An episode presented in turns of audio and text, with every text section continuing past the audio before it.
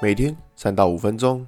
阿信带你股市看透透。欢迎收听今天的晨间碎碎念。大家早安，我是阿信。今天是十月二十一号，礼拜四。先来为大家整理一下昨天的美国股市。道琼指数上涨一百五十二点，涨幅零点四三个百分点。纳斯达克下跌七点四一点，跌幅零点零五个百分点。S&P 五百指数上涨一点七六点，涨幅零点三九个百分点。费城半导体指数下跌七点二三点，跌幅零点二一个百分点。昨天可以看到美股四大指数是一个涨跌互见的情况，那上涨的主要是在于道琼还有 S&P 五百，那尤其是道琼在盘中还创了历史新高，哇，真的是蛮猛的。可是相对而言，像是科技股的 n e s t a q 或是费城半导体指数。其实就真的涨得比较不怎么样了啦。那当然，道琼指数会这样涨的原因是在油价嘛，因为油价最近又大涨，油价继续大涨的情况之下，那加上说一些像比特币也创下了历史新高，所以说其实可以发现说，其实现在市场上面，呃，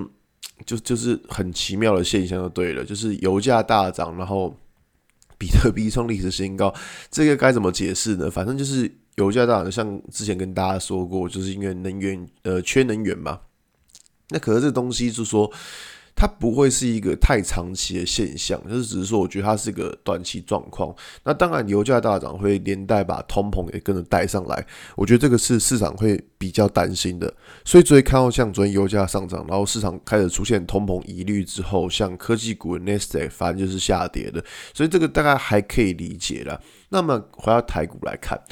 台股在昨天其实就是也是走的算是呃不怎么样，但其实，在昨天早上广播大概就跟大家讲过嘛，说昨天就是第一个台子期结台子期货结算，那也不要有太多的期望，因为为什么？因为前两天的时候，其实指数大涨都已经先把呃那些大大户都已经先把部位都已经获利了结，所以昨天不要太期待，就是说。期货结算会有什么？只是太出太出乎意料的发展。果然，昨天也是一个开高走低的情况。那其实，在虽然说昨天开高走低，那其实可能发现说个股的呃一些表现其实并不太差。可以看到，像昨天就是一个比较明显的族群，就是在汽车这一块。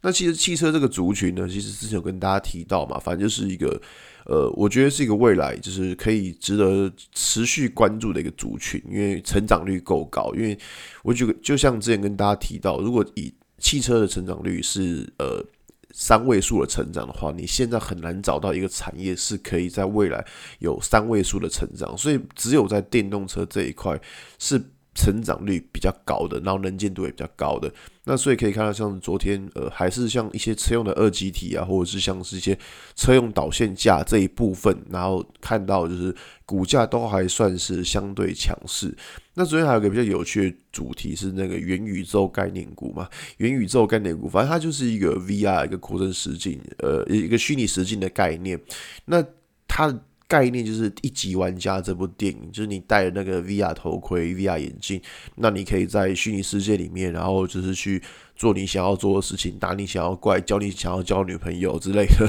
对，但是可是就是这个东西，呃，像最近像当当有档股票叫宏达电嘛，宏达电大家应该都知道，反正它最近又涨得非常的。呃，强势，对，它就是一个元宇宙概念股。但是我们知道宏达电，它是它如果是卖那个头盔的话，其实单纯卖那个头盔真的是很没有搞头，你知道吗？它对它有元宇宙的概念，但是其实它是最最烂、最最下层的，你知道吗？因为如果你在那个 PC Home，就是那个网网络家里那个去看一下。卖头盔的那个商店超多 超多，所以那根本就是一个红海竞争市场。我个人觉得说，这个除非你是可以做到像 Facebook 他们是做上游的系统平台，那个我觉得可那个我觉得会有搞头。但如果你是做一些下游一些装置啊、设备之类的，我个人觉得说那个其实。呃，没没讲白话了，没有什么新意，没有什么刺激性，所以像这种情况就是股价就是单纯炒一炒，单单纯炒一波，我觉得就是